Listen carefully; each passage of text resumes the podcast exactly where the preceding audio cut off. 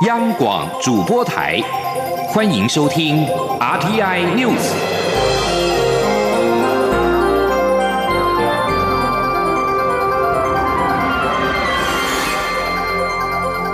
听众朋友您好，欢迎收听这节央广主播台提供给您的 RTI News，我是张顺祥。蔡英文总统今天接见二零二零年中华职棒总冠军统一狮队。总统在致辞的时候表示，中华职棒新球季将在下个月开打。新会长蔡其昌上任之后，也积极的视察球场的环境，洽谈第六支球队。他相信职棒前进的脚步会越来越快，也期待职棒能够透过一场场精彩好球，鼓舞台湾人民，并且让世界看见台湾。请听央广记者欧阳梦平报道。统一师在去年十一月拿下队史第十座总冠军，当时蔡英文总统便在脸书上恭喜，并表示之后总统府见。蔡总统在二十二号兑现诺言，在总统府接见统一师球团所有队职员。总统在致辞时表示，这几年总统府比照美国职棒冠军前往白宫的传统，固定邀请台湾的职棒冠军到总统府。去年因为疫情中断了一年，但是靠着大家团结防疫，很高兴他今。今年能再和总冠军碰面，他也特地感谢职棒联盟。球团以及所有球迷配合防疫措施，让职棒能够顺利开打。蔡总统恭喜统一师在这么特别的赛季中突破重重难关，赢得队史第十座总冠军。身为职棒元老球队，也为台湾棒球培育出一代又一代重要的人才。总统并特别点名嘟嘟潘威伦，是许多投手纪录保持人，也是国家队伟大的投手，被球迷称为护国神都。潘武雄及陈庸基。在无数国际赛事带给球迷满满的感动，以及被球迷称为“外野三帅”、对手视为“外野三鬼”的陈杰宪、苏志杰及林安可。总统并指出，迈入第三十二年的中华职棒将在下个月开打，也选出了新的会长。他期待职棒能够透过每场精彩的球赛，鼓舞台湾人民。他说：“我非常期待职棒能够透过一场。”又一场的精彩的好球赛，鼓舞台湾的人民，也让世界看见台湾。最重要的是，我们蔡其昌会长上任以后，很积极的视察我们球场的环境，洽谈第六支球队。我相信职棒前进的脚步一定会越来越快，就让我们一起来努力。中华职棒新任会长也是立法院副院长蔡其昌，则当面向总统表达，希望能够通过《运动发展条例》第二十六条之二的修法，让台湾的体育界得到更多资源与养分。最后，蔡总统致赠统一师队印有国家因你而伟大的运动毛巾，统一师则回赠绣有蔡英文总统名字的棒球手套以及背号一号的球衣。原本副总统赖清德也要陪同出席这场。接见，但蔡其昌在致辞时透露，赖副总统在上午不慎扭伤了脚，因此无法出席。中央广播电台记者欧阳梦平在台北采访报道。民进党立委范云，二零一八年的时候，因为拒缴台北市长参选的保证金，并且批评保证金门槛有违宪、阻碍平等参政权之余，但遭到败诉。范云今天跟民团召开记者会，强调将上诉直到制度变革，并同步启动选举公共化系列修法，让财产不成为参政的门槛。记者刘玉秋的采访报道。民进党立委范云三年前登记参选二零一八年台北市长时，因拒缴新台币两百万元的选举保证金，遭台北市选委会拒绝受理登记。范云提起撤销诉讼，但日前遭台北高等行政法院驳回。范云二十号与保证金干律师团、公民团体共同举行记者会，表示财产不应成为人民参政的门槛。目前，德国、爱尔兰、加拿大等原有保证金制度的民主国家，多年来陆续宣告违宪。而法国以及美国多数州则没有保证金制度，而是以合理的登记规费或联署替代。范云说，他将提出上诉，直到制度变革，且保证金只是推动选举改革的第一步。为什么选举变成好像钱多才能选，或者是钱多才更有机会赢哦？那我们宪法有保障哦，就是说参政每个人都有一个平等的权利。那我们认为目前的这些相关的制度哦，其实没有达到就是平等参政的精神。所以我看到了资料，在德国选一个地方的议员，从头到尾所有的经费加起来不到台币二十万就有机会当选。在台湾登记一个议员，登记费本身就是二十万了哦，所以这非常的不公平了。票数不到就被没收的话，他基本上其实没有一个平等参选的资格。保证金案义护律师古典伦陈鹏光指出，法院仅用几句国情不同就轻易认定保证金制度没有差别待遇，会回现，令人遗憾。这也彰显这样的判决欠缺宪法高度，也未能充分保障人民的参政权。律师团会继续上诉。如果又遭驳回，就会申请释宪。守护民主平台会长张丰毅也指出，法院宣称保证金本意是不轻易让太多人出现在选票上，但这个结果可能是不让穷人出现在选票上。选举保证金形同阻碍平等参政的不公平经济门槛。他主张应透过检讨保证金门槛，政府提供多元宣传管道，改革选举补助以及政治现金等措施多管齐下。范云最后强调，他将与各团体合作，启动选。选举公共化的相关修法，包含废除保证金门槛、建立联署替代门槛、强化政府提供公共政策宣传管道、降低政党补助门槛等，以多元措施降低有钱与否对行使参政权的影响，落实人人平等的参政权，深化巩固民主。中广播电台记者刘秋采访报道。农历年后，上班族启动转职规划，但是要如何的漂亮转身呢？人银行建议转换跑道时要守住十条所谓的离职礼仪，包括要做好了交接跟窗口的转移，离职之后讯息不要不回，也不要在社群骂公司等等，才能够留下好口碑。请听记者杨文军的采访报道。不少上班族在领完年终后铁了心要离职，但转职不难，难在如何漂亮转身。一零四人力银行整合招募服务处资深副总钟文雄建议，转换跑道时要守住十条离职礼仪，包括自动退出公用群组、座位恢复原状、带走私人物品、不带走公用物品。亲自和同事表明离职，好好说再见，避免以讹传讹；更改通讯地址，像是个人包裹、信用卡信函等，和内外部往来单位做好交接及窗口转移，做好做满，不要留烂尾。最重要的是预留离职交接期，离职后讯息不要不回，还有不要在社群骂公司。钟文雄指出，用人主管除了会向旧的雇主确认应征者过往的口碑，社群网络也成为考核之一。加上网络走过必留下痕迹的特性，切勿在公开社群批评前东家或散布假消息。他说：“一定要好聚好散，那不要在社群里面去啊去批评、去责怪你的公司哈。”那我们知道说，呃，毕竟这是只是商业的礼仪。那你要要离开公司呢，做做好交接，然后要跟你的雇主、跟你的主管保持良好的关系，因为大家以后还是会见面哈。特别是你如果在同一个产业的话，呃，常常常常有机会会遇到。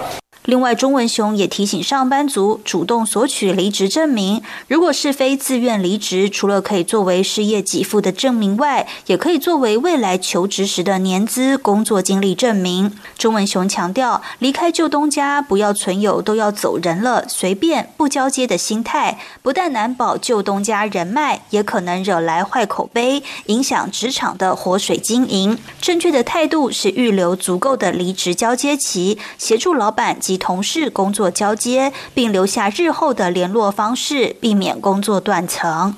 中央广播电台记者杨文君台北采访报道。生活新闻：目前不论是医师的处方药，或者是一般成药的减肥药物，多数都是靠阻绝油脂吸收达到减重效果，但是却会产生恼人的油变副作用。国卫院今天举行记者会，宣布研发出纳米技术新应用，透过中孔洞纳米细球吸附并且胶固化油脂的功能，将可以减缓减肥药的有变问题。目前正积极的跟生技厂讨论量产。央广记者杨仁祥、刘品希报道。世界卫生组织 （WHO） 指出，全球肥胖人口已超越总人口数百分之四十。在台湾，工时长、压力大，再加上普遍外食，许多人也都有肥胖问题。长期肥胖会引发多种慢性病，包括心血管疾病、糖尿病等。目前市面上以奥利司他为主要成分的减肥药占大宗，市场占有率大于百分之七十五。主要是透过脂肪酶抑制剂避开分解脂肪，让脂肪以液态油的状态从大肠排出。但百分之七十九使用该成分药物的民众都反映有腹胀、油便等恼人的副作用。国卫院研究团队研究发现，中孔洞纳米细球 MSN 有非常多纳米孔洞，而且表面积非常大。搭配奥利司他药物服用，可以吸附并胶固化油脂，便可解决油便的副作用，而且能够高比例的从体内与粪便一起排出，具相当的安全性。这项创新技术也已获得美国、欧盟等多国专利。国卫院生医工程与纳米医学研究所研究员罗吕维说：“这个东西因为它本身哈，大概是个六角形，刚刚有跟各位介绍哈，它中间有非常多的这个纳米的隧道孔洞，所以它表面积非常大啊。那它这个油脂呢，基本上是比较以吸附一种物理作用的这种方式啊吸附上去。”罗吕维指出，该技术下周就展开计转，预计今年度完成量产，预计明年第三、第四季进行人体试验。他表示，未来 MSN 可以当做健康食品搭配奥利司他使用，也可以结合奥利司他为一定作为新剂型的特色药。央广记者杨仁祥、刘品熙在台北的采访报道。国际新闻关注缅甸，反对缅甸军事政变者今天呼吁进行全国大罢工，以及更多街头示威。在周末又发生两名示威者遭射杀之后，军事当局警告。对峙将造成更多人命的损失。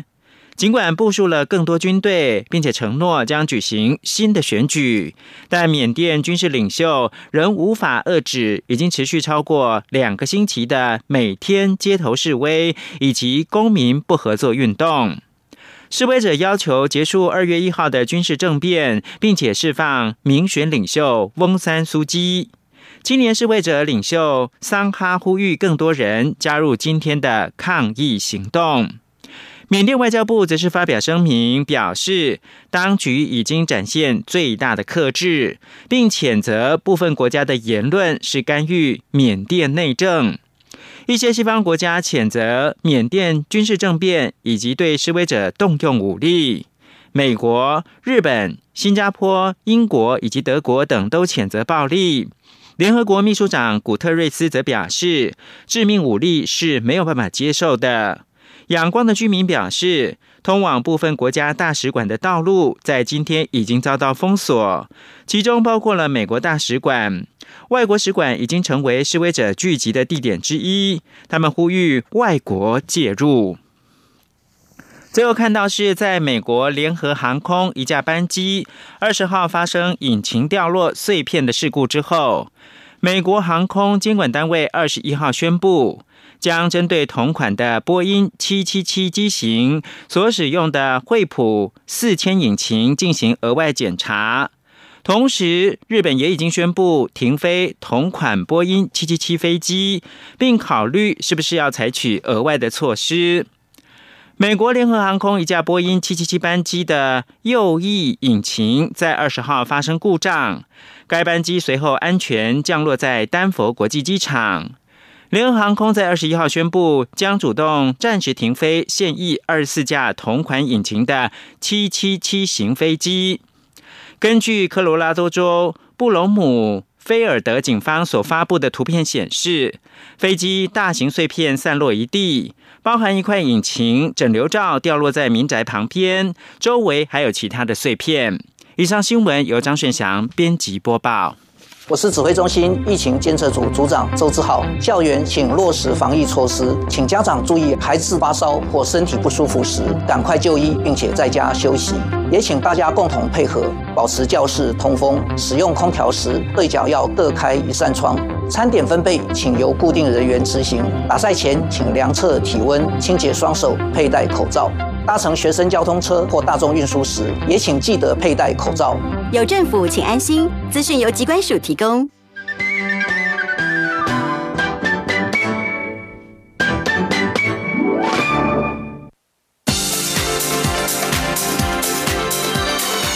这里是中央广播电台台湾之音，欢迎继续收听新闻。各位好，我是主播王玉伟，欢迎继续收听新闻。台北股市在今天开盘上涨了一百多点之后，随后指数持续拉高，受到台积电早盘晋阳新台币九元达到六百六十一元的涨势激励之下，早盘台股大涨了近两百四十点，持续改写历史新高。今天是以半导体、记忆体、生技、塑化、航运族群最为亮眼，台积电早盘贡献了大盘指数约七十六点，而台股在午盘之后涨幅收敛。现在时间是中午的十二点十五。分，目前台北股市是上涨了一百二十五点，来到一万六千四百六十六点八六点，涨幅百分之零点七七，成交金额为两千七百二十三点九七亿元。而新台币汇率目前则是升值了四点二五角，来到二十七点九一三兑换一美元。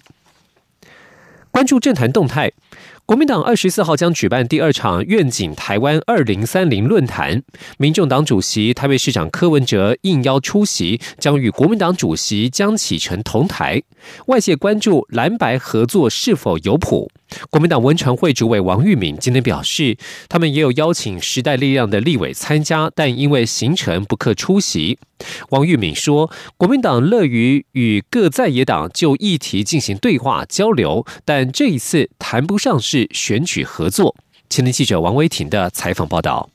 国民党二十四号将举办“愿景台湾二零三零”系列第二场“活不起来的未来”论坛。台北市长柯文哲一口答应出席，将和国民党主席江启臣就居住正义、年轻人低薪问题交换意见。江启臣与柯文哲同台，引发蓝白合作的联想。对此，国民党文传会主委王玉敏二十二号受访时表示，这次论坛也有邀请时代力量立委邱显智和陈。焦华出席，但是两人因为有行程无法参加。王玉敏说，这次是由国民党的智库发出邀请，国民党乐于就各种议题和在野党对话，但是这次不涉及选举布局，也谈不上与民众党展开政党合作。王玉敏说。我想这一次的这个论坛的合作，就单纯是议题上面的交流。那就像我们在国会，事实上跟其他政党在监督政府的部分，我们其实也都不排除任何形式的合作。但是，呃，关于选举的部分，这一次谈不上是政党的合作。二十四号的愿景论坛，除了江启臣、柯文哲之外，还邀请了专家学者、青年代表参加。主办单位安排江启臣和柯文哲会前先后接受媒体访问，两人并无同框受访的安排。另外，国民党前任文传会副主委胡文琪将担任民众党的顾问，在江科江同台的前戏引发关注。王玉明表示，曾经在国民党服务的党工有自己的职业选择，国民党予以尊重。但是，国民党有党章规定，党员行为如果违反党章，相关单位必要时会请当事人说明，进一步处理。中央广播电台记者王威婷采访报道。台北市长柯文哲将出席国民党所举办的论坛，外界揣测是二零二二大选蓝白合的前奏。对此，民众党发言人蔡俊伟表示，柯市长参与论坛单纯是市政分享，是否合作不看党派，只看议题。前天记者林永清的采访报道。国民党二十四日愿景台湾二零三零第二场论坛，以“活不起的未来”为主题，聚焦居住正义、低薪等社会议题。国民党主席江启臣除了邀请台湾民众党主席、台北市长柯文哲之外，也邀请了时代力量党主席陈椒华及立委邱显智，但两人都婉拒出席。民众党发言人蔡俊维二十二日表示。部分媒体以蓝白河形容柯市长出席国民党论坛仪式有失偏颇。柯市长这次是单纯分享市政内容，民众党对议题合作一向没有设限。蔡俊伟说：“台湾民众党作为新兴的政党，其实我们一直以来都是在议题上不设限，我们不会特别去说我们一定要跟谁合作，或一定不跟谁合作。因为像我们在跟时代力量在早教这个议题上面，我们有做相当多的合作。那我们之前在我们的国政班。”也有去邀请包含绿营的大佬、立法院长尤喜坤、前副总统吕秀莲等等。蔡俊伟强调，民众党相信实践国家治理应该团结最多的台湾人民，而不是受限在自己的政党同温层内。以后也会更积极在不同议题上寻求志同道合的伙伴，让国家可以往更正常的方向持续运作。至于国民党文传会前副主委胡文琪，日前在民众党秘书长谢立功的介绍下，担任民众党顾问职，未来会在党内扮演什么角色？蔡俊伟表示，胡文琪担任的是无给职工作，未来会就各项议题提供意见。央广记者林永清采访报道，关注环保议题。政府设定在桃园观塘建置第三液化天然气接收站，引发当地珍贵的早教生态不保疑虑。环团更发起抢救大潭早教公投。随着公投连数截止日逼近，中油公司今天再度开记者会，强调已经采取替代方案，避开早教生态敏感区，不开发潮间带，而且工业港采取离岸配置，海水洋流可以正常循环，让潮间带动植物获得所需的营养。希望各界支持。至于有立委关切当地部分早礁已经遭到刮除，中游则说明是海象剧烈所影响，使得工作船发生意外所致，已经深切反省并提出改善措施。前天央广记者谢佳欣的采访报道。政府持续推进能源转型，至关重要的桃园观塘第三液化天然气接收站建制工作，却因恐威胁到当地早交生态而面临极大挑战。在环团发起的抢救大潭早交公投联署截止日前，国民党智库及立委二十二号也与环团联手召开记者会，呼吁社会加入联署。中油稍后回应，依照二零一八年环评通过的承诺，全力保育当地早交，包括采取回避。替代修正方案，接收站建制会避开早教生态敏感区域，且只在既有填海土地上建设除槽，不新增填海土地。不但不涉及生态敏感区，也不会开发到潮间带。此外，工业港建设也离岸七百四十公尺，衔接栈桥还用镂空设计，不影响潮间带生态及所需营养盐循环。中油发言人张瑞宗说：“整个都是镂空式的，可以自然循环交流。”整个洋流哈，长坡渠的构建的基地呢，水深都超过十公尺以上。我们有做过水下摄影，它那个区块并没有藻礁跟柴山多杯孔珊瑚在那个地方生存哦。那同时呢，我们这样的一个洋流也有做过一些数值分析，水工模型实验都有做进一步的确认。可以确保这个区域的永续。中油也强调会持续维护原栖地生态。二零一九年以来，在大台海岸清运垃圾超过九十九公吨，当地柴山多杯孔珊瑚族群由七十五个增加至上百个。至于有立为止中油施工单位已将部分早教刮除，中油则坦言，主要是海象剧烈变化，使得施工船只发生意外所致。中油及相关单位已在第一时间向社会致。歉，并深切检讨，提出措施，包括改善工作船硬体、建立联防机制、加强船员训练等。中油表示，为满足台电大潭电厂二零二一年底的供气需求，桃园观塘是第三接收站最佳的新建位置，并规划在同年十月就绪。若要改在台北港，光填海造地、新建堤防及基础设施，就要花十到十二年，缓不济急。中央广播电台记者谢嘉欣采访报道。为了防疫，延后开学四天之后，今天是全国中小学的正式开学日。台北市两位副市长黄珊珊和蔡炳坤一早就到吉林国小视察学校的防疫情况，并且和师长一同发放牛年吉祥口罩，再和小朋友一起大跳防疫洗手舞。请记者郑祥云、陈国伟的采访报道。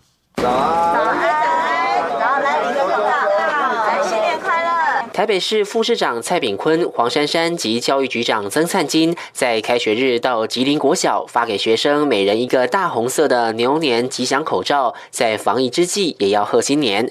三人接着到操场观赏小朋友跳防疫洗手舞，后来也跟着跳了起来，让场面超欢乐。保持距离，要戴口罩，安全防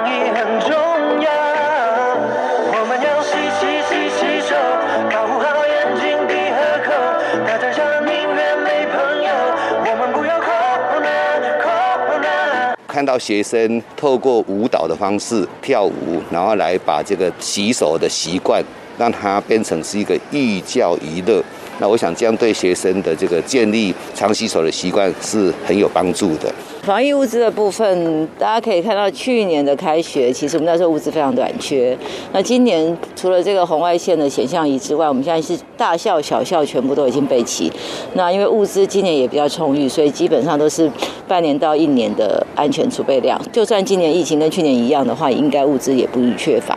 那现在其实我们在安排的是将来所谓的疫苗接种的程序，那也要。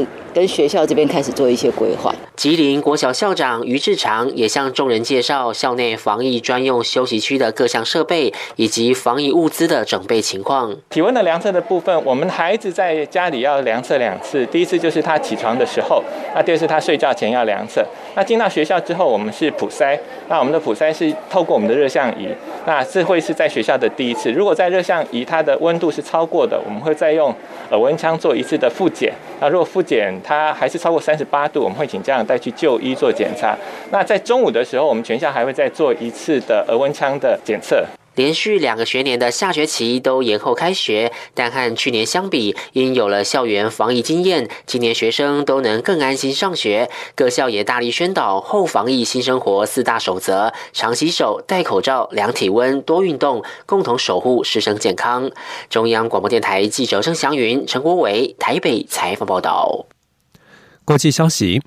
美国白宫首席医疗顾问福奇二十一号表示，尽管美国放宽其他对抗 COVID-19 的限制措施，但是美国人到二零二二年可能仍得需要佩戴口罩。美国的每日确诊比率已经大幅下降，拜登政府正在加速让成年人接种疫苗，但是每天仍有数千人染疫死亡，死亡人数已经接近五十万大关，而美国目前只有不到百分之十五的人口接种疫苗。而在澳洲，今天则是展开了大规模的 COVID-19 疫苗接种计划。第一线医疗工作人员和老年人将是首波接种的对象。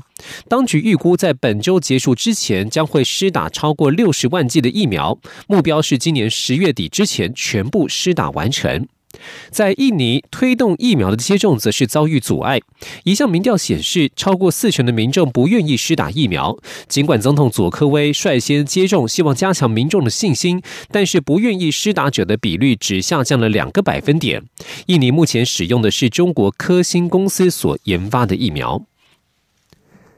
非洲国家尼日在二十一号举行总统大选的第二回合投票。这次选举希望能够为这个政变平人的国家带来第一次民主的权力移转。根据联合国的开发排名，尼日在一百八十九个国家当中敬陪末座，是世界最贫穷的国家。此外，还得面临从马利和奈及利亚外溢到尼日的圣战式叛乱活动。为了这次投票，尼日全国各地部署了数千名军队，希望能够促成两届民选总统的和平权力移转。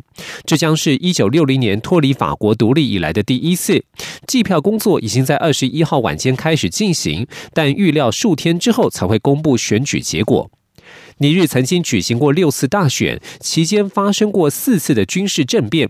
现任总统伊苏福在两届五年任期之后自愿下台交棒，此举受到各界的欢迎，因为在非洲地区，许多国家的领导人是以各种方式持续掌权。